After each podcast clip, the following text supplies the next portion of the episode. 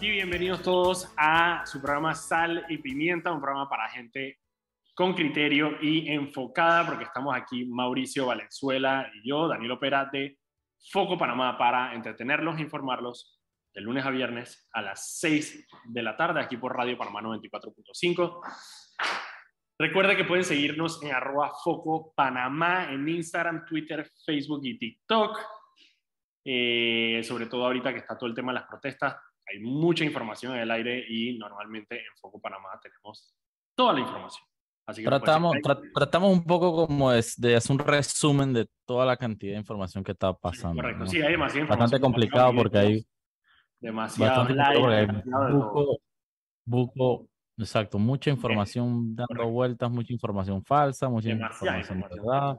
Entonces ahí estamos en un, en un three and two. Una, una curaduría una fina curaduría de información. Una fina curaduría de información. Miren, recuerden que pueden seguir también el programa en eh, este programa y todo lo que hacemos. ¡Ay, ay, ay!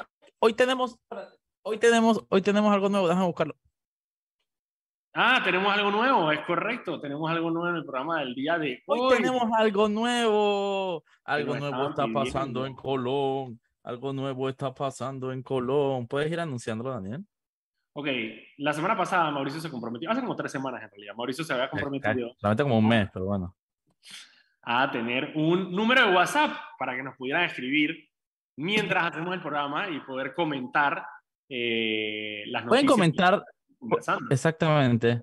Así que ahora nos pueden mandar WhatsApps. A todas las personas que están escuchando el programa nos pueden enviar WhatsApps para que sus comentarios al número y quiero quiero quiero quiero repetir el número para que lo anoten pueden mandarnos comentarios sobre las noticias que estamos eh, sobre lo que estamos hablando sus impresiones preferiblemente texto porque audio no lo vamos a poder reproducir pero nos pueden escribir al 6871 2182 eh, mejor si dicen su nombre y de dónde son para poder eh, comentar mejor nos mandan un WhatsApp al 6 6871 2182 la línea caliente de Sal y pimienta. Dale nuevo, 68. 6871-2182. Nos escriben al WhatsApp de Sal y Pimienta y hey, podemos hasta rifar cosas con eso ahora. Podemos hacer muchísimas cosas. Eso sí, uno, sí, no manden notas de audio porque no las vamos a poner. No llamen porque lo tengo en un iPad y no va ni siquiera a la llamada. No vamos a contestar. Eh, pero sí puede dejarnos todos sus comentarios y eh, algunos... Algunos temas, también pueden escribirnos temas que quieren que toquemos, sus impresiones sobre lo que estamos comentando. Recuerden, el número es el... 6871-2182. La, la, la, la sal y pimienta hotline. La sal y pimienta hotline. Mauricio, tengo la noticia más importante del día, ¿ok? ¿Estás sentado? Eh, ay, Dios mío, ¿se casó Jennifer López? Esa misma era. Esa misma era. Ben Affleck y Jennifer López se casaron. Y la esperanza es que con este matrimonio de Jennifer López y Ben Affleck, ¿sabes? volvamos a como que esos tiempos felices por allá del 2004, pues, ¿sí me entiendes? Cuando, cuando éramos felices antes de que pasara todo esto.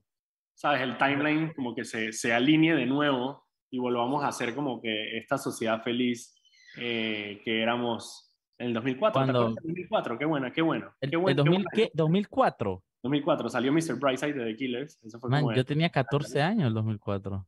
Tú tenías 14 años, sí, yo tenía 15, estás correcto. Ah, ya la peste. Exacto. ¿Qué estás haciendo ya a los 14 años? Pues, Probablemente yendo a 15 años allá en Chorrera, así toda agricultura. No, yo 14 años vivía en Estados Unidos, así que estaba, no sé. Ah, en Estados Unidos. Reventando bombitas. De bro, yo vivía en los States, weón. Yo, tenía un friend que nos íbamos a reventar bombitas en el lago Michigan porque eran ilegales. no dije aquí en el río, no dije aquí en el río, o sea, en el río Tapia, por aquí dije, ¿sabes? En el no, no, no, no, no. En el lago Michigan, weón. En el Sixta Ola, en el Sixta Ola, yo ya la bestia. En el Sixta Ola. Ay, Mauricio. Ok, mira, noticias del día de hoy. Para mí me están escribiendo que no seas mentiroso, no tenías 14 años. ¿Cuántos años tenías? Sí, claro, si yo tenía, sí, 14 años. Claro, 15 años. Con cara de niño. ah, te estás diciendo que no tenías 14 años. Yo, que era mentira, que era. Ah, Pero bueno, recuerden, Una, una vez. rodado flat, pero está joven. Sí, sí, a, mí me rodaron flat, así como cuando, cuando, cuando te vas así por toda la autopista para no cambiar la llanta y la vuelves bestia. Así mismo. Eh, el número, una última repetición del número de los mensajes de WhatsApp a la cabina. ¿Cuál es? ¿No lo notaste? 6871-2182. Ah, ya llegó el primer mensaje. Saludos, muchachos. Buen trabajo. Se ganó, ese mañana se ganó algo. Ese mañana se ganó algo. Jacob. Cuando tengamos, cuando tengamos boletos de concierto que por ahí vienen. Ya, ya, ya. Eh, o sea, eh, este man que mandó el mensaje ya se lo ganó. Jacob, saludos, mi hermano, saludos. Primer mensaje. Primer mensaje. Y sirvió, sirvió, sirvió. Ahí lo tengo en el tablet. la ponchera. Pero bueno, entonces, ¿qué, ¿en qué noticias más seguimos, Daniel? Dentro de, la, dentro de todas las noticias, bueno, obviamente vamos a hablar del tema de la protesta, pero hay no, ahora vamos a tener un invitado justamente para hablar sobre el tema de la protesta. Una persona que ha estado en provincias centrales. Eh, ¿Veraguas es provincias centrales? Veraguas es provincias centrales, sí. Veraguas, ah. y Herrera, eh, Veraguas, Herrera y Los Santos son provincias centrales. Entonces vamos a estar con alguien que de provincias centrales, que está en todas las protestas, un joven que nos va a contar sobre lo que se ha vivido y lo que se vive en estos momentos Me parece en Veraguas, pero eso va a ser después del segundo bloque. Fantabuloso. Mira, una de las noticias, quizá no es la noticia más importante del día, obviamente, y lo entiendo. ¿Es más importante que Ben Affleck y Jennifer López? Eh, yo diría que es un poco más importante. La Asociación Panameña de Hotel. Apatel. Apatel. Sacó un comunicado pidiendo que se derogue la ley de incentivos fiscales al turismo. Estamos hablando del gremio de hoteleros de Panamá. O sea, Entonces, ¿para quién es esa ley? Si no para, los hoteleros. si los dueños de hoteles están diciendo que, Fren, esa vaina de para mí, entonces, ¿para quién es esa ley? La peste, esa, es la pregunta, Mauricio, estás clarito. ¿Para quién es la ley si el gremio de hoteles dice, hey, deroguen esa vaina? Eso es como que de la nada y que a unos subsidios a los agricultores y los agricultores digan, no, no, ¿Qué? ¿Qué? No, de lo que saben, eso no es para mí. Saludos a Eva Barría, que está reportando sintonía y dice, excelente poder comunicarnos. Saludos, Eva. A la gente le gusta hablar por WhatsApp, a la gente le gusta hablar por WhatsApp. Eh, así que eso es lo principal y yo creo que la, la, digo, el punto importante de ellos, ellos piden la derogación de ambas leyes, la que se aprobó en el 2019, la ley 122, que es la, la FOCOP, y aparte su modificación, que está igual de FOCOP, eh, que fue al, final, al final, para mí, el principal, el principal problema de esta ley es cuando Nito dijo de que tú sabes que sí vamos a cambiarla, pero vamos a dejársela nada más que aplique para los seis primeros. Es que tú, violaste la constitución, pero así dice que directamente donde dice que no habrá, no habrá fueros ni privilegios, tú le diste un privilegio económico fiscal especial a seis personas. Eso ahí ya de que señor Nito eh, pase por favor a recursos humanos. Vaya a dormir, vaya a dormir, vaya a dormir, vaya a dormir. Ok, ellos lo que dicen es, y el argumento de Apatel, que es muy claro, es, espérate, esta vaina con quién la consultaron. Lo cual es lógico, ellos se quejaron, eh, ya, ya habían sacado otros comunicados quejándose de que no habían sido parte de las consultas. Si tú estás haciendo una ley de incentivos tributarios, eh, incentivos fiscales, para precisamente el turismo y en el, en el rubro específicamente hotelero, porque recordemos que la ley es precisamente para la construcción de, de hoteles inicialmente, ya después fue que servicios turísticos, pero al principio era construcción de habitaciones de hotel. Entonces, si el mismo gremio te está diciendo de que con quién consultaste esta vaina, entonces verdaderamente con quién lo consultaste. Nosotros sabemos con quién lo consultaste. Lo consultaron precisamente con las seis personas que después aplicaron a ese, a ese incentivo. Pero bueno, me parece muy importante, me parece valiente por parte de la Patel, porque se pudieron haber quedado callados como muchos gremios diciendo, no voy a decir nada porque esto me beneficia, pero en vez de esto salieron a decir, no iba a decir lo que iba a decir, pero... Ah, ni, ni, ni, no, es que yo no tengo la cajita de ponche, porque yo haría el ponche cuando digo, dije la palabra sucia, pero yo no tengo la cajita de por, ponche. Por, por ahí está, yo puedo hacer. No confío, y no confío. Por ahí, por ahí manda un mensaje diciendo muchas felicidades, manda un mensaje diciendo muchas felicidades, excelente programa, sigan así, y me preguntan si logré entrar a Ucrania. Yo fui, estuve y regresé. Fue y regresó. regresé. todo. La otra noticia, así como, como de las protestas, pero no necesariamente de las protestas. No, mentira, no, porque en esa sí toca empezar a hablar de, de qué fue lo que pasó. Ok. Vamos entonces con las noticias de la mañana, que fue la noticia más, segunda más importante del día después de la de Ben Affleck y Jennifer López. Man, yo tengo. Man, okay. Ajá, dale, dale. Es que, es que yo también vi una noticia bien densa y que, que, no, que no, no terminé de entender en antes, pero bueno, ahora, ahora la comentamos. Ok, ok. La audiencia de Odebrecht fue pospuesta hasta diciembre. A ver, de septiembre, perdón, hasta el 12 de septiembre. Ah, ah, no, a una fecha entre el 12 y el 31 de septiembre. Todavía no está. El 30 de septiembre sería es la, la fecha alterna. 30, ¿verdad? Sí, efectivamente estas cosas pasan en la cuando es, para eso se hacen dos fechas en las audiencias preliminares porque esto es una posibilidad.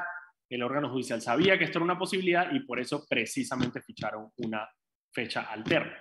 La razón por la cual la tuvieron que posponer es porque eh, algunos abogados eh, de principalmente de una ala de los implicados, porque digamos, recordemos que en, esta, en, este, en este están los dos expresidentes, tanto Ricardo Martinelli como Juan Carlos Varela, están llamados a... pero ya parece Janito adornando la vaina, dilo bien. Los abogados del lado de Ricardo Martinelli. Pero por eso iba a decir, pero por eso iba a decir, porque digamos, en este caso hay dos administraciones, porque fue del 2009 a 2014 y 2014 a 2019. Entonces hay dos administraciones, la de Ricardo Martinelli y la de Juan Carlos Varela. Aunque bueno, no necesariamente la administración, porque la de Juan Carlos Varela y la de Jaime Lazo y la de UA son por donaciones que se recibieron antes de que Varela fuera presidente.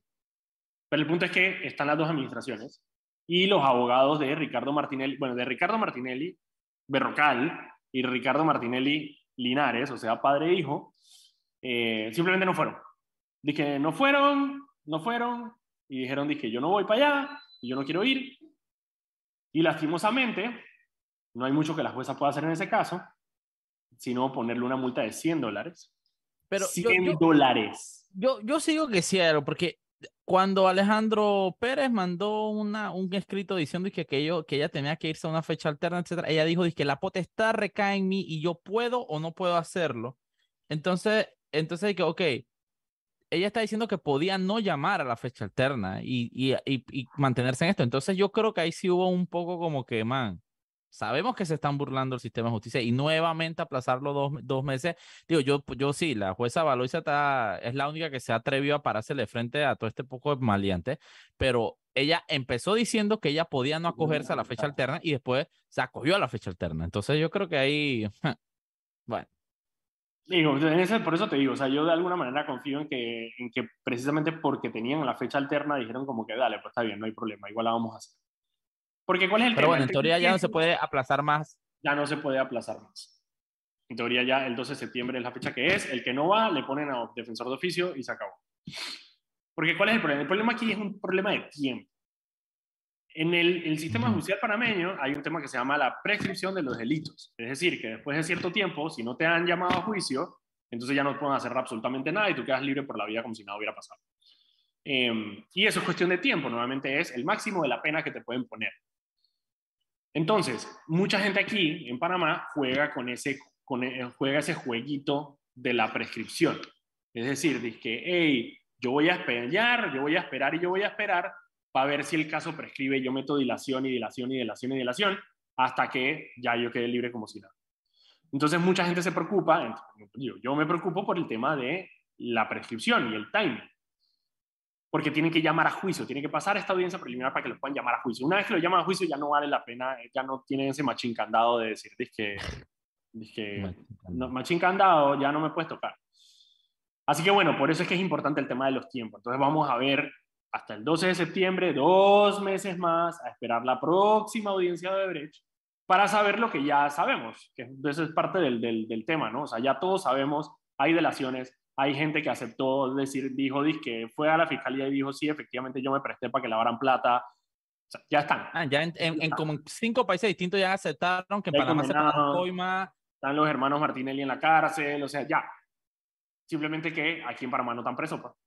Entonces, eso es lo que estamos esperando. Lo que estamos esperando es que la justicia funcione. Y aquí también los metan presos, así como han metido presos en otro lado. Ya se recuperó plata, o sea, ya, ya, ya, ya, esa, esa, como dicen los franceses, The carrots are cooked. No, eso, eso no lo dice un eh, francés. Eso lo dicen los franceses, pero traducido al inglés. Ajá, entonces es un francés que habla inglés. Ya viste, ya rastro los chinches. Saludos hasta la fila del tranque en Antón. Están reportando sintonía. Ah, fila este muy buen programa, muy informado. Gracias. Se hace bastante gente en los tranques ahorita mismo. Sí, que sí.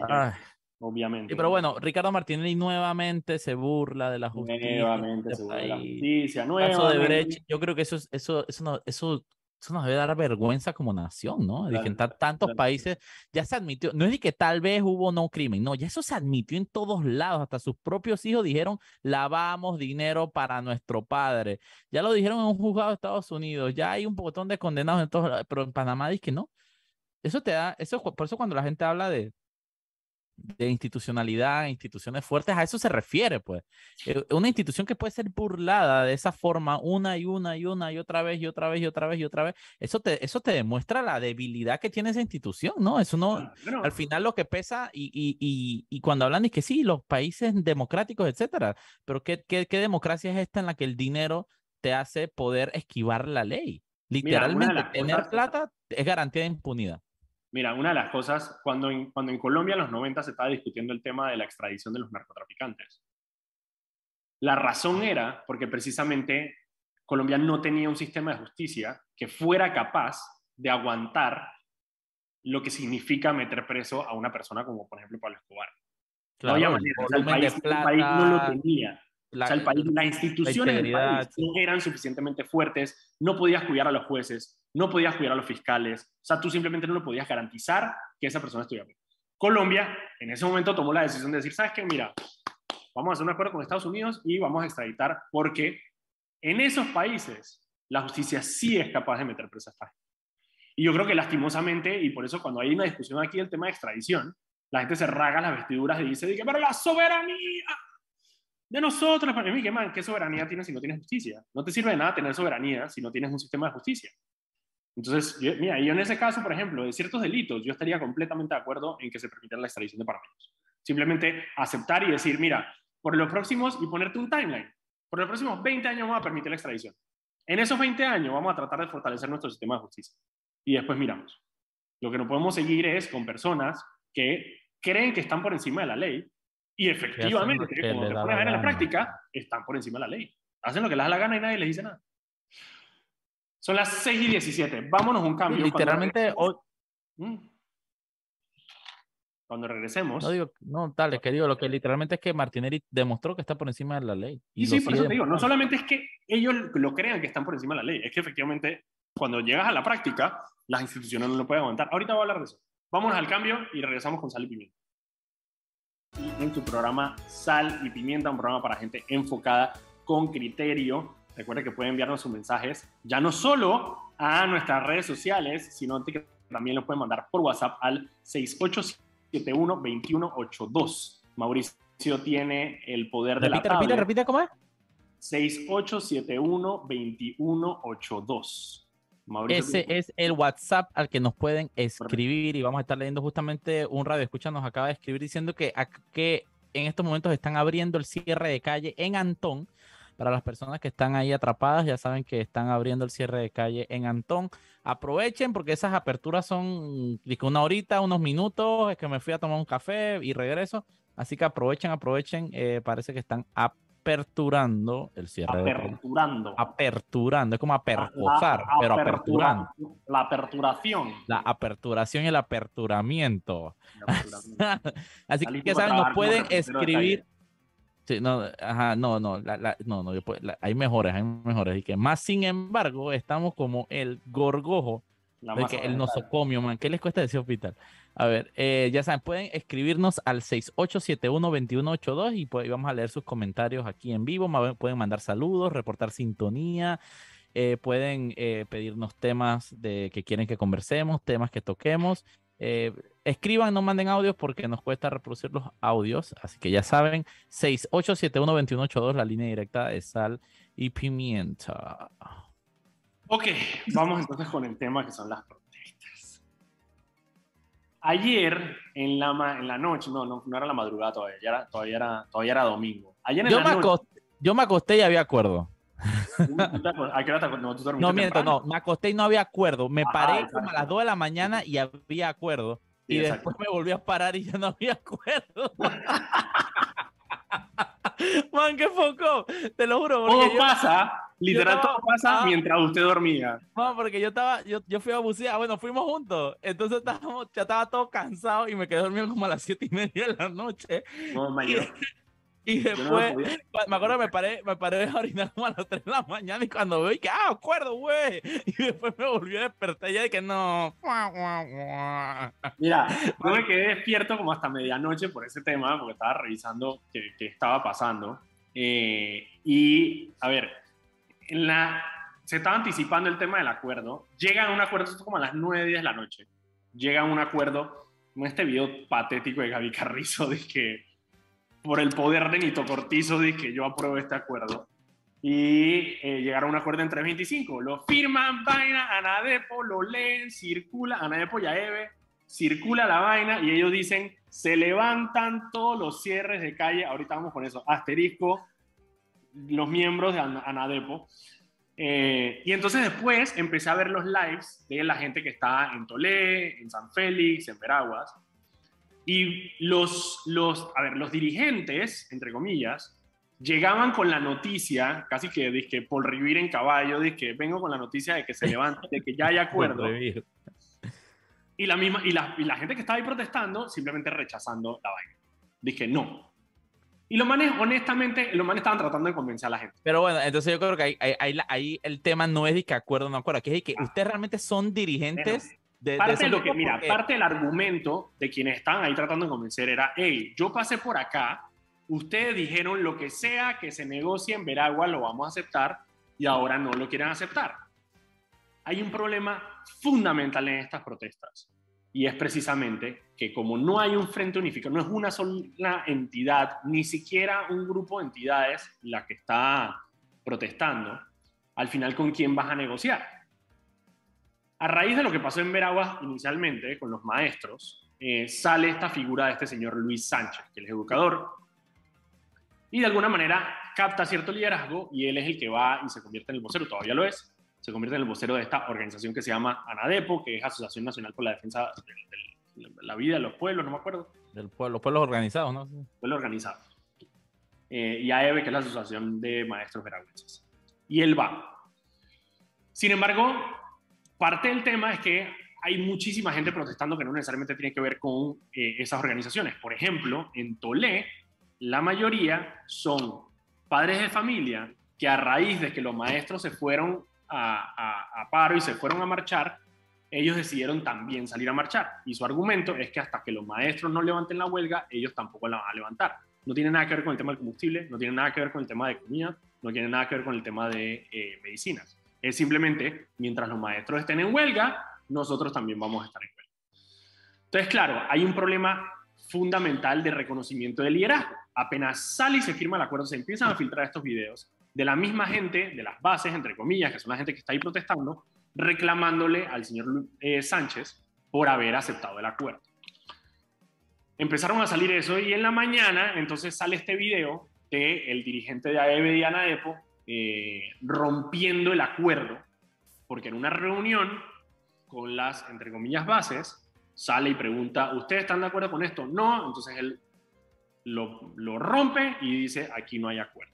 Ok, y lo que yo entiendo, ok, pero sinceramente, ya en el momento, yo, yo digo, yo estoy de acuerdo en que las bases no puedan negarse a, a, firmar un acuerdo, pero ¿en qué, ¿en qué momento él, él piensa que en su cabeza él puede firmar un acuerdo? Pero es que, sin el respaldo de las bases, o número dos, entonces él no, realmente no representa las bases porque sí se me hace una irresponsabilidad muy grande de él firmar un acuerdo, traer de alguna forma tranquilidad a la ciudadanía y después él mismo salir rompiendo el acuerdo con otro man hablando en el micrófono. Eso se me hace de que, hermano, ok, seriedad, ¿sabes? Sí, aquí estamos completamente de acuerdo de que aquí hay, este país está hecho nada, la corrupción, aquí nadie está más seguro de eso que nosotros dos pero, pero tú también, ¿cómo tú vas a llegar a firmar? Entonces aquí hay un tema que es, o, o, ya esos cierres son anarquía total y realmente no hay dirigentes, o los dirigentes se representan a ellos mismos, o, o, quién, pues, porque ya también hay un punto en que el gobierno va a decir que entonces con quién me, con quién me voy a sentar a negociar, pues el problema, representa a nadie. Ese es el problema. El problema es que ahora mismo por la manera en que se han estructurado estas protestas, yo, yo honestamente, si tú me preguntas el día de hoy, ¿con quién el gobierno se debe sentar a negociar? No tengo ni idea.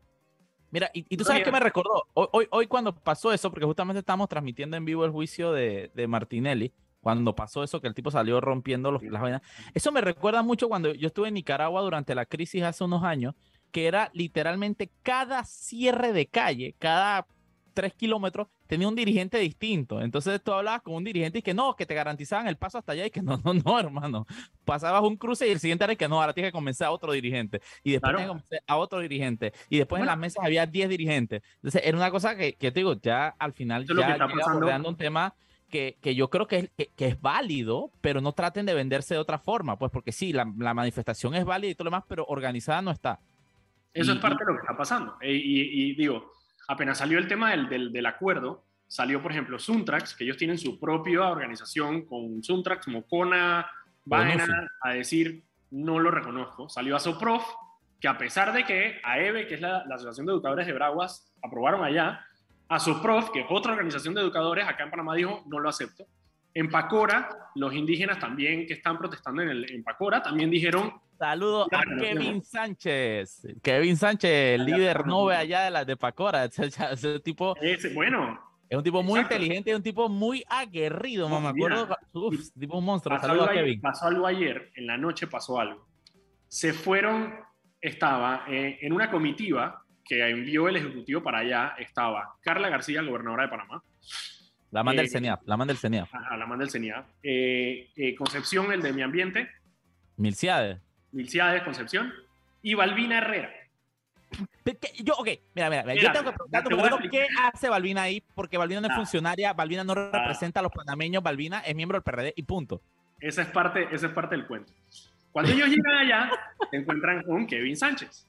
Y Kevin Sánchez dice, aquí yo no quiero negociar ni con Carla García, ni con el de medio ambiente. Ustedes se largan, así mismo le digo. La gente, fuera, fuera, fuera, fuera, lárguense, lárguense. Déjenme a la chola. Déjenme a Balbina, que aquí la queremos mucho, la ingeniera. Eso fue lo que dijo él. Ah, ya la. Aquí la queremos una finca por allá, hoy. ¿Será? Ella es profesora. Ella, que nadie sabe dónde queda. Y ella es profesora en la. Ella es profesora en la UP, en la sede allá de Tortí. Ah, ok, ok. Es que ella, bueno, para los que no saben, Balbina Herrera es ingeniera agrónoma. Ingeniera agrónoma, exacto. Entonces, Salen eso, echan a los otros, Valina se despide y vaina. Valina estaba, o sea, es que no sé si puedo decir la palabra, pero estaba asustada. Valina. Sí, porque cuando, se queda sola, cuando se queda sola, ella tenía, unos, ella tenía unos policías. ella tenía unos policías atrás y parte de lo que estaban ellos, los, los, que estaban ahí en el área protestando, estaban diciendo de que no, es que ustedes llegan acá con escolta y vaina, que no sé qué, ta, ta, ta y le dijeron a la policía que la policía también se vaya. No se preocupe, que aquí nosotros cuidamos a la ingeniera porque la queremos mucho. Balbina estaba asustada. Y, de, la nada ya se acordó del viernes tocarle. De que, Balbina estaba asustada. Y, pero la man frentió y dijo, listo, está bien, yo no sé qué, y la man se quedó ahí. Y ella empezó a hablar. Y, digo, muy sensata ella, diciendo como que, bueno, ¿cómo podemos hacer para que ustedes se comuniquen con la gente de Veragua? Toda la vaina, no sé qué. Ellos dijeron, allá no, no nos representa nadie, toda la Llega un momento donde le preguntaron a Balbina, dije, pero un momento, ingeniera, ¿usted está aquí representando al gobierno, al PRD o a quién? Y Balbina dijo, yo aquí no estoy representando a nadie, yo siempre vengo acá y empezó la gente que se larga también. Vaya. Y la largaron. Ah, ya. ni la chola, muy, muy, lindo, la queremos mucho, todo lo que usted quiera, porque usted aquí no viene a negociar, ¿qué? Entonces, chao. Y Balbina se fue. Ya la peste. Fue en Pacora, todavía en Pacora están cerrados. Sí, está cerrado en La otra cosa que pasó ahorita, para, para terminar aquí con el tema de... Una de realismo mágico. No, no, no, vainas locas, vainas locas, vainas locas.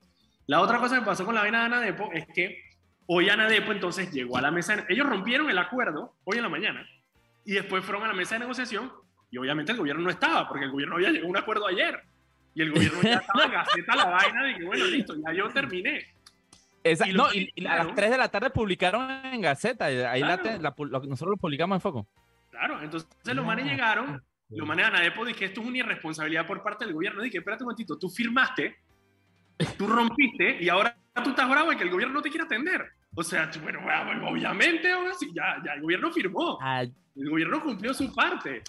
Entonces dicen, dije, no, entonces ah. ahora en Anadepo están, dije, bueno, vamos de nuevo para el punto uno de nuevo, que es el combustible nuevamente. Es un desorden, Mauricio. O sea, no te puedo explicar la cantidad de desorden. Y el otro, solamente para ir, ¿no? antes de que nos vayamos al cambio, Suntrax, que había protestado afuera de Ciudad del Saber en el diálogo ese que formó el gobierno, porque ellos no querían ningún diálogo, no reconocían el diálogo y yo no sé qué, que ellos querían un solo diálogo, hoy se sentaron con la Iglesia Católica que es el mediador de ese diálogo, a decir, diga, no, ahora sí queremos diálogo, vamos a sentarnos acá. Claro, porque ya le madrugan, están madrugando allá en Veraguas y los manes no se quieren quedar fuera del baile. Entonces ahora sí nos queremos sentar a negociar. Claro, ahora los manes quieren armar su propio diálogo para decir que están en un diálogo. Y, ah, obvio. No, tiene sentido. Eh, bueno, son las 6 y 32. Antes de irnos, quiero leer un comentario. Dicen gracias por los programas enfocados y preguntan por Anet y Mariela. Espero que estén bien, ellas están bien y por ahí van a tener algunos programitas. Eh, ellas están muy bien. Así que la, pasada, la semana pasada creo que Anet tuvo una entrevista aquí, muy buena, por cierto. Así que bueno, ya saben, eh, vamos al cambio y de vuelta vamos a tener a antes, antes, solamente para que en el cambio nos escriban al 6871-2182. 6871-2182 para que nos escriban sus mensajes. Exactamente. Y, venimos con invitado. Vamos a tener a Natanael García, eh, un eh, miembro de la sociedad civil veragüense que ha estado en las protestas y nos va a contar un poco cómo se ha vivido y cómo se vive en estos momentos la situación en nuestra querida provincia de Veraguas. Vamos al cambio. Y estamos de vuelta aquí en su programa Sal y Pimienta, un programa para gente enfocada con criterio. Estamos aquí Mauricio Valenzuela y yo, Daniel Opera. Recuerden que pueden seguirnos en arroba Foco Panamá. En todas las redes sociales me pueden seguir a mí también, arroba Soy Lopera, y a Mauricio, que no tiene redes sociales personales. Bueno, mira, mira, realmente, realmente ok, estoy haciendo un cambio en Instagram y estoy poniendo, estoy volviendo. Otro, otro, otro cambio.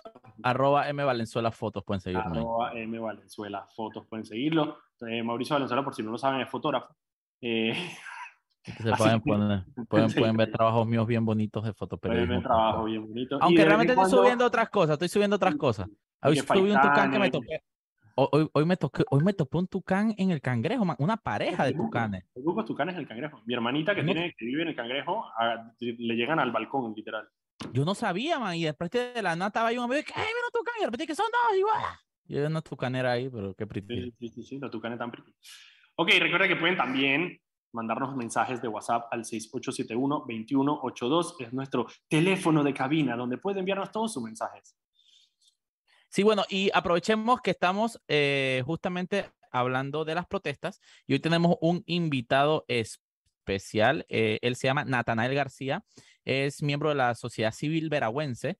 Eh, es un joven que ha estado participando activamente en las protestas y nos va a contar, vamos a conversar un poco justamente sobre cómo está la situación en Santiago. Bienvenido, Natanael, ¿cómo estás? Hola a todos, ¿cómo andan? Bastante bien, con calor. Aquí en Santiago ha sido un día caluroso hoy, pero bastante bien. Ya se refrescó un poco la tarde. diría mi abuela, va a temblar. Exacto. Siempre decían eso las abuelas y siguen diciendo, ¿no? Llueve y luego hace mucho sol, va a temblar. Eso de ahí. Exactamente. Natal, cuéntanos, ¿cómo está ahorita mismo Santiago? Eh, sabemos que has estado en, en, en varias protestas en estos últimos días. Cuéntanos cuál es la situación actual en Santiago, cómo se está viviendo. Okay, primero que todo me gustaría aclarar una cosa que es algo, eh, algo que ha pasado y que, y que, la gente lo toma por cierto, pero no fue así. Eh, cuando se habla del tema de la ruptura del acuerdo, quien rompe el acuerdo realmente es AEBE, no es Anadepo. Ah, es no es Anadepo. No es Anadepo. Entonces, pero él, tiene, entonces él, tiene, él tiene los dos sombreros. En ese momento él tiene los dos sombreros. Ah, bueno. Entonces, en ese momento él se quitó el de Adepo y se puso el, de AEBE. Ah, no, hermano, pero es que, es que ya, ya rompe, el asunto. Sí, entonces rompes el acuerdo. Yo, a mí me pasó igual que ustedes. O sea, yo dije que voy a coger un 5 ahorita porque hemos estado hasta la medianoche, que, son, que es básicamente a la hora que terminan las mesas, y nos, quedamos ahí hasta la medianoche a ver qué ocurre durante el día, ¿no? Eh, entonces que voy a coger un descanso hoy, un 5, eh, eh, y cuando me despierto, se rompió a las 10 y 58 más o menos. ¿Qué pasó? ¿Qué pasó? ¿Qué pasó? No, no, espérate. Resulta que a Eve y, otras organizaciones de docentes no estaban de acuerdo con seguir eh, eh, lo que se pactó ayer, pero el resto sí. Entonces, cuando tú miras el medio de comunicación y la noticia que se difunde es que ANADEPO rompe acuerdo. Claro. Cuando la mayoría de las organizaciones estaban a favor de seguir con el acuerdo. Entonces, los manes quedaron y que... Ah, que eh, claro, pero, pero, pero Natanael, obviamente, cuando el, cuando el vocero de ADEPO rompe un acuerdo, luego de él mismo haberlo firmado en nombre de ADEPO, de ANADEPO, ya él, él se vuelve a Nadepo, ¿me entiendes? Entonces es, es, es, casi imposible desvincularlo si no hay una voz que te lo desvincule. Hasta ahora eres la primera persona que me aclara eso. Nosotros hemos estado viendo la noticia todo el día y, y, no ha habido forma. Para nosotros fue a Nadepo, incluso reportamos que a Nadepo, porque el, el vocero a Nadepo lo partió. Pero es que, bueno, al parecer el señor eh, se quita los sombreros a conveniencia y en ese momento se quitó uno y se puso el otro. Oh, ¿Y, y cómo, se ha vivido eso entonces? ¿Qué, qué dicen las demás organizaciones? las demás organizaciones están, eh, quedaron súper enojadas y quedaron despistadas porque por supuesto que si tú agarras y rompes un acuerdo que ya firmaste, después vas a sentarte en la mesa con quién, si el gobierno te va a decir, pero ven acá, toma una decisión, vas a seguir o no vas a seguir. Entonces ellos llegaron a esperar al gobierno y el gobierno nunca llegó. Ahora lo que ocurrió fue que se unieron, eh, eh, la ANADEPO se unió con, el, con Unión por la Vida y se unió con los pueblos originarios, ahora tienen una sola mesa. Y eso acaba de salir hace más o menos una hora para continuar, pero como dices tú, desde cero. Entonces, el, avance que se había conseguido y que costó, porque costó muchísimo, eh, eh, parece que se va a perder. Entonces, la gente queda, la gente queda en un limbo, y con la gente me refiero a quienes estamos afuera, quienes estamos metiendo presión para que allá dentro eso ocurra, por la incongruencia ¿no? de la situación. Y yo comprendo porque, porque AEBE, eh, y los, los otros gremios, eran como dos o tres gremios docentes todos, eh, rompen el acuerdo basándose en que el documento que habían recibido no era lo mismo que ellos habían firmado ayer. Eh, que puede ser que sea cierto, o sea, cuando le cambiaron algunas cosas y, ojo, tú cambias una palabra en un acuerdo o algo legal y eso puede cambiar muchísimo. Yo soy abogado, pero, sé que sí, entonces, ese fue el, argumento que utilizaron. Pero al salir, exactamente, pero al salir, él que es el vocero, o sea, el resto del país consideró, bueno, nadie por romper acuerdo. Claro, es Que tampoco, es que tampoco él dijo, hablo en nombre de AEB únicamente. Fue muy conveniente simplemente salir a, romperlo, ¿no? Pero digo, al final, bueno, es que dentro de todo, y yo creo que parte de la, de la seriedad que debe, debe reinar en lado y lado de la negociación, hay un tema de que, de que no es simplemente estamos protestando y anarquía y todo, tiene que haber cierto orden. Y esto, esta desorganización sí es peligrosa porque ahora, ¿qué pasa? Se empieza desde cero Digo, obviamente no va a ser 0-0 porque ya el gobierno firmó y ya está en Gaceta Oficial la reducción del precio del combustible, pero literalmente eh, es, yo, a mí me ha tocado ver y presenciar y vivir varias negociaciones de este tipo, incluso hace casi 10 años con las primeras de Barro Blanco, etcétera. Y eso es un protocolo, hermano. Eso no es de que simplemente nos sentamos. Eso son horas y días y días que es una locura entre, para que todos hablen y para que todos se sientan bien y para que no haya aspereza. Es es un proceso. Incluso para tomar un receso, la gente que estaba afuera a veces uh, se, se, desesperaba, digo, con todo el sentido del mundo porque no recibían información. Pero, coño, son, eran 26 organizaciones y para poder tomar un receso, las 26 tenían que firmar que estaban saliendo un receso porque si no firmabas, que te levantabas de la mesa para un receso, se, se consideraba como si abandonabas la mesa de diálogo. Entonces, firmar para salir, después firmar para volver a sentarse, para ver dónde estaba. Por eso, y, y, ahorita mismo, literalmente, cada día que pasa, hora que pasa, eso es, e, es, un tema, número uno, económico, número dos, social. Eh, por ahí vi un meme que, que, que, que, en relajo y en serio es de que, bueno, ahora nos dimos cuenta de lo importante que es Chiriquí en nuestras vidas. sí, porque al final... Ah, pero... Ah. Abrieron... No, pero espérate, abrieron Chiriquí todo cool, abrieron Chiriquí sí, pero si no abren Veragua, Santiago nunca abrió, ahí está. Exacto, exacto, es lo mismo. Al es contrario, salieron más personas. Hijo, ojo, algo importante es lo que hizo con el tema económico, eh, que, y que hay que también tomar en consideración, porque es cierto, la protesta es legítima y hemos estado en la calle, pero si te pones a ver, hay grupos que están siendo afectados directamente y que no pueden, o que no, no, no pueden, ya es insostenible mantener un paro. Por ejemplo, los que estaban de acuerdo, de hecho, con, con continuar el acuerdo con, con, la apertura, los pescadores, los agricultores, eh, los grupos de los transportistas, etcétera, que son personas que viven del día a día. Nosotros tuvimos hace la semana pasada a un dirigente de la Asociación de, de Ganaderos Lecheros y, y, nos habló de la, de, la pérdida económica es asombrosa, ¿no? Entonces, obviamente, mira, yo, yo te estoy sincero, Natanael, yo he dicho que ganamos como cuatro veces a, lo largo de la última semana. Y dije, pero no, no. Yo dije, no sé si soy muy conformista, pero yo dije que nunca hemos tenido una victoria real. Nunca, nunca el gobierno siempre marea y no cede. Y esta vez cedió. Yo dije, ¡ganamos! Cuando estábamos comentando de Una de las críticas, una de las críticas que hay precisamente al tema de los gremios de maestros por parte de los productores es es que al final el productor depende de lo que venda y la mayoría de esos productores si no venden simplemente no, no pueden, no pueden, no generan ingresos. A diferencia de los gremios de maestros que en su mayoría, eh, digo, siguen cobrando, están en huelga, pero pueden seguir cobrando, son, digamos, son funcionarios de gobierno, eh, tienen ciertos fueros, en ese sentido no los pueden votar o lo que sea, eh, y esa es una de las grandes críticas en el sentido de cuando ellos dicen seguimos en la lucha, los productores dicen aguanta, o sea, yo, si yo sigo en la lucha, sigo sin poder generar ingresos para poder alimentarme, mientras que el maestro, digamos, no tiene esa preocupación. No estoy diciendo que cada uno no pueda tener su cuota de sacrificio, definitivamente los maestros también están poniendo su cuota de sacrificio, pero es una posición muy diferente para ellos de la que es para los productores. Y esa fue la razón por la que firmaron el sábado, una de las razones por las que se firmó, porque ellos decían, ok, nosotros consideramos que podemos seguir negociando, hemos tenido respuesta positiva de parte del gobierno, porque hubo muchos días en los que, la que no hubo esa respuesta, y en los últimos tres días, viernes, sábado, eh, domingo, hubo una respuesta positiva, eh, estaba existiendo realmente un debate, estaba existiendo propuestas, entonces nos dijeron, ok, vamos a firmar esto porque realmente necesitamos volver a las calles, necesitamos generar, nuestras familias tienen que comer y seguimos con el diálogo. Que, ojo, según el acuerdo que tenía firmado, y esto es algo importante, que tenía firmado, la fecha de cumpleaños era el 21 de julio, o sea que tampoco era eterno, eso iba a acabar el jueves. Entonces ellos tenían que presentar una respuesta el jueves y, eh, y era, digamos que cuatro días para tocar dos temas que son bastante delicados y profundos, en el cual se, se hubiese podido, eh, eh, pienso yo, ¿no? avanzar bastante. Entonces tampoco era como que se iban al limbo, como dice la gente, sí, pero es que no firmaron las tres cosas, entonces ya perdieron. No, había una firma de un preacuerdo que se había, que se había cumplido y que, y que, se iba a seguir. La gente estaba dispuesta a conversar, a, a continuar, la gente de los gremios me refiero. Ahora, si el gobierno no le daba la gana de ir, es otra cosa porque el gobierno muy bien pudo decir, bueno, ya no voy hoy, pero tenías, digamos, otra manera de decirte, hey, nosotros, sí, teníamos nosotros estamos cumpliendo y ellos son los que nos están quedando mal, por eso claro, confundieron sí, todo. Ahí.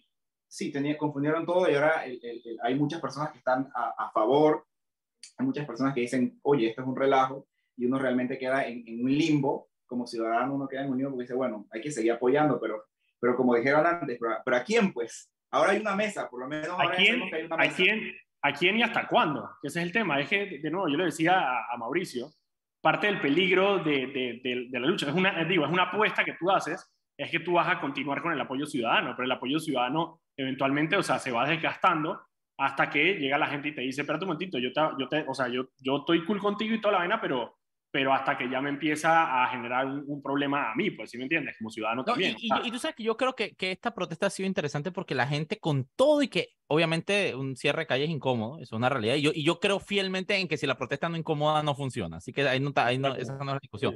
Pero incluso con el nivel de incomodidad que esto ha generado para muchas personas, muchas personas están, han estado dispuestas a tolerarlo por semana, pero nuevamente, ya llega un punto en que a las personas les pasa como me ha pasado a mí, que yo es que ya tenemos lo que, ya, muchísimo más de lo que habíamos pedido inicialmente. Y obviamente, en un, y hay que ser muy realista en esto.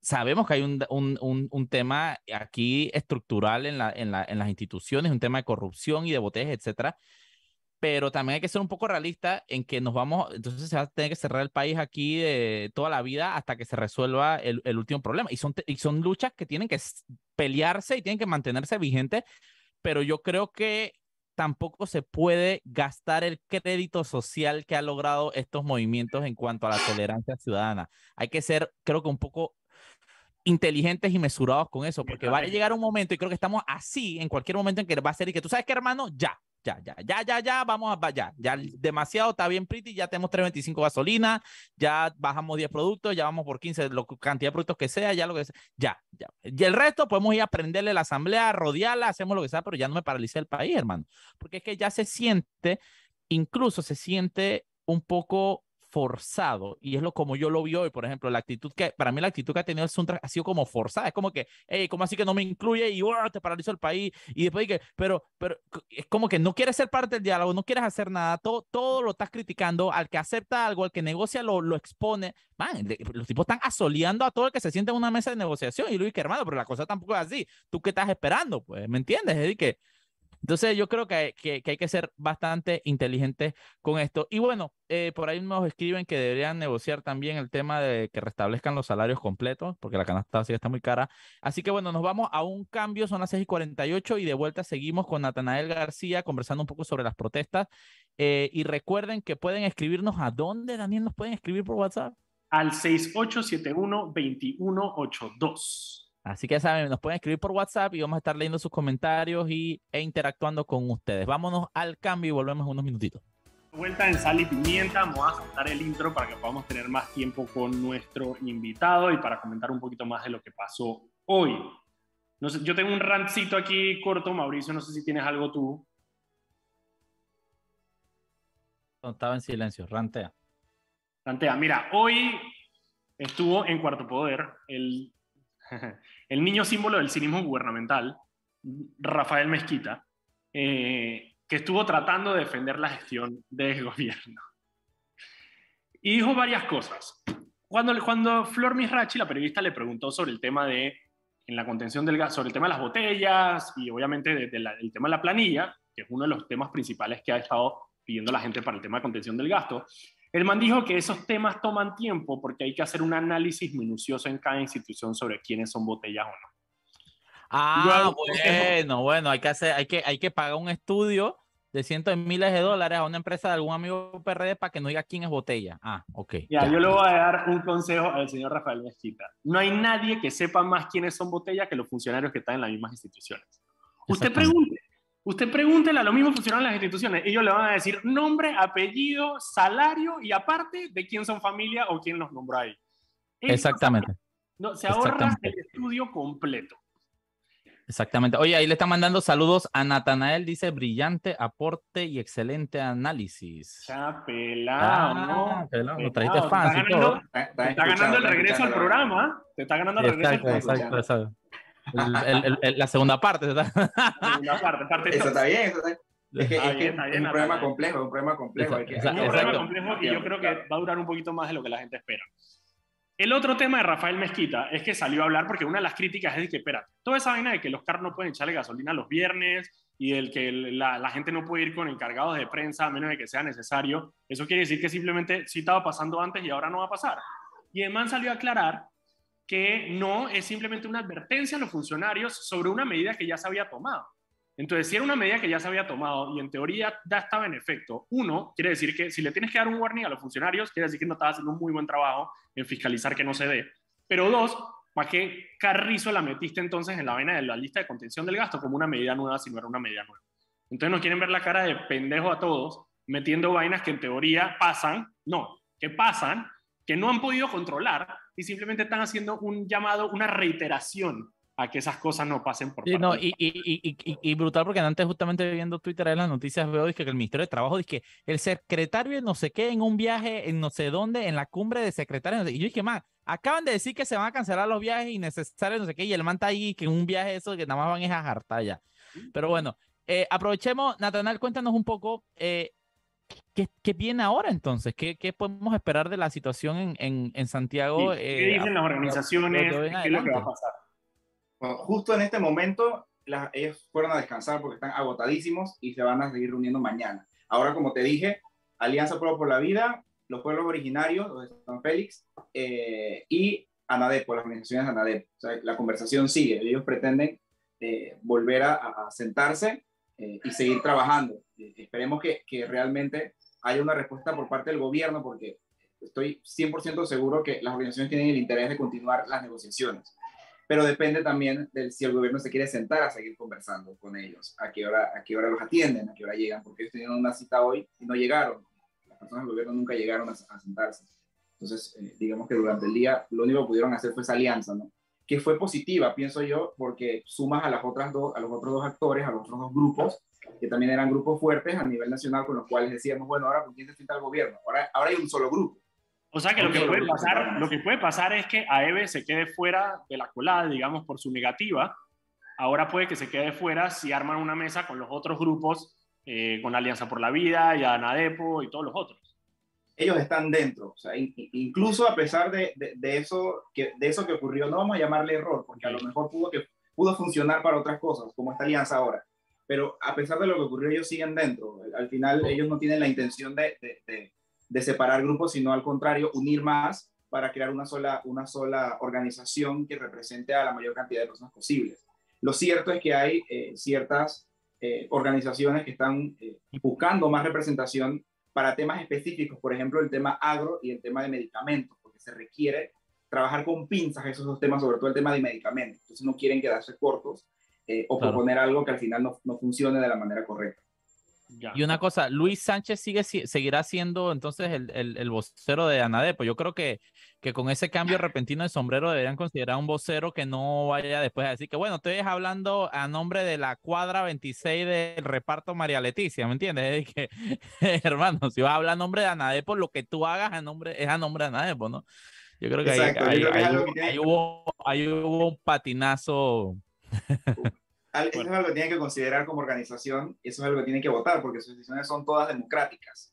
Y eso es importante porque son demasiadas organizaciones para llegar a un consenso, no acabarían nunca. Entonces, lo que deciden se decide por democracia, la mayoría gana. Y hay algunos que están en contra eh, de las decisiones que se tomen. Por ejemplo, los indígenas no estuvieron de acuerdo ayer con, con la firma en la noche.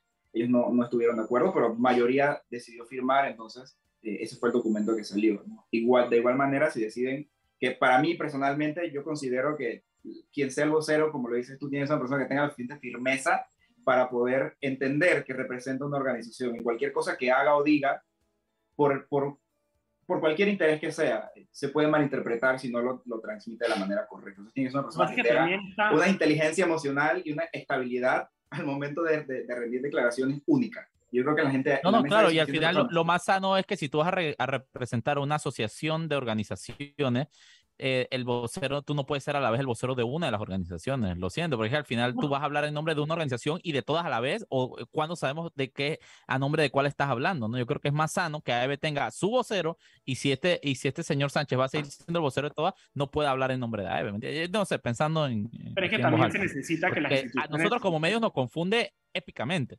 Claro, no, pero también necesitas que las organizaciones, digamos, tengan la madurez de entender que, que cuando mandan a alguien y quieren acatar las decisiones que toma alguien más, entonces tienen que acatar las decisiones que toma esa persona ya, porque en teoría esa persona lo está representando. Entonces es muy fácil salir a decir, me representa para la negociación, pero como lo que negoció no me gustó, entonces ya no me representa a mí que eso es parte de lo que puede estar pasando eh, también. Está, ahí está, por eso yo creo que la seriedad tiene que ir de ambas partes. Y acá nos comenta una radio escucha, nos dice, y entonces la mesa del Suntrax con la iglesia, exacto. Ahora hay otra mesa que, que, que como ciudadano tú me dices a mí, es de que bueno, si ya han llegado como a tres acuerdos allá y Suntrax dice que no, no, no, no, no, no, entonces ¿a qué vamos a estar a merced del Suntrax, pues lo que ellos quieran, pues entonces ya también está como que... Hmm. Vamos a estar a merced, vamos a estar a merced de de, de, de, cada asociación y en lo que, lo que negociar cada asociación. Entonces, de la nada, pasa lo que Yo pasa ayer en San, Félix, en San Félix se negocia un precio y en Veraguas otro. Entonces, claro, obviamente, obviamente eso es lo que va a pasar. Entonces, ¿qué tal si en Veraguas eh, logras negociar 15 eh, productos de la canasta básica, pero después en Pacora te toca negociar 10 que son diferentes a, a los 15 que ya negociaste en Veraguas? Sí, y eso es lo que no puede suceder porque, bueno, al final de cuentas tampoco, o sea, tampoco es la intención. Claro, es sí. desgastante además. Es desgastante y confunde. Desgastante para todo. Ni siquiera me preocupa lo desgastante que puede hacer para el gobierno porque es su trabajo, pues, ¿me entiendes? Sí, sí, Pero es desgastante para la ciudadanía, para los manifestantes, para, para todo, ¿no? Y, y yo creo que un, en un país tan... Yo, yo siempre he dicho que, que nosotros nos falta organización comunitaria, pero fuera de eso hay muchas organizaciones sociales, civiles, sindicales, etcétera, que esta falta, esta desorganización se me hace ilógica, ¿no? Con todas las agrupaciones que hay, etcétera, se me, se me, hace, se me hace sin sentido. Pero bueno, yo creo que es algo en que, en que toca eh, eh, mejorar para que la, la, ciudadanía entienda, porque yo de verdad estoy sintiendo que ya la gente, y por la, el sondeo que hago en redes sociales, ya la gente está como cabreando, así que hermano, ya, sí, ya, y va y, y entonces va a pasar de ser algo muy positivo para la ciudadanía y ese sentimiento positivo que hay hacia las manifestaciones a ser algo negativo y yo creo que ahí ya va, sí, se va se puede perder de alguna forma eh, este momentum tan bueno que, que habíamos eh, como ciudadanía logrado, ¿no? Así es. Eh, bueno, son las 7 de la noche. ¿Algún mensaje final que quieras eh, comentar, Natanael, antes de que nos vayamos hasta el día de mañana?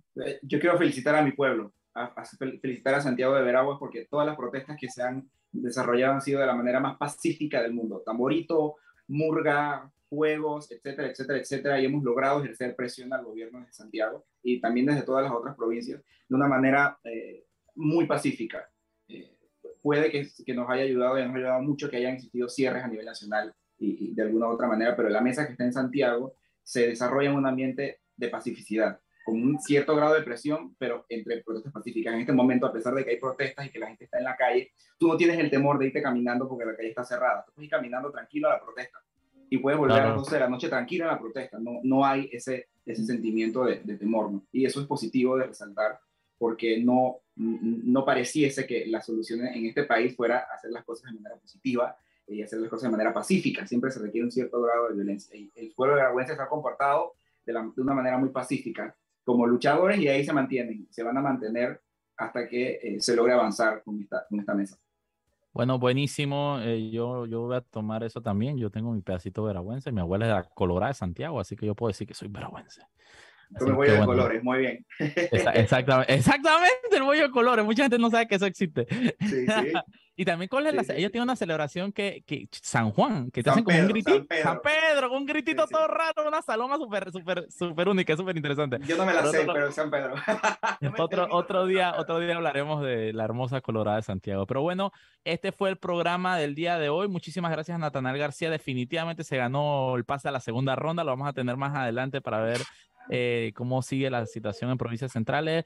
Muchas gracias a Daniel Opera a nuestros compañeros en controles y nos vemos el día de mañana, nos escuchamos y vemos el día de mañana en Sal y Pimienta por Radio Panamá 94.5 FM. Adiós.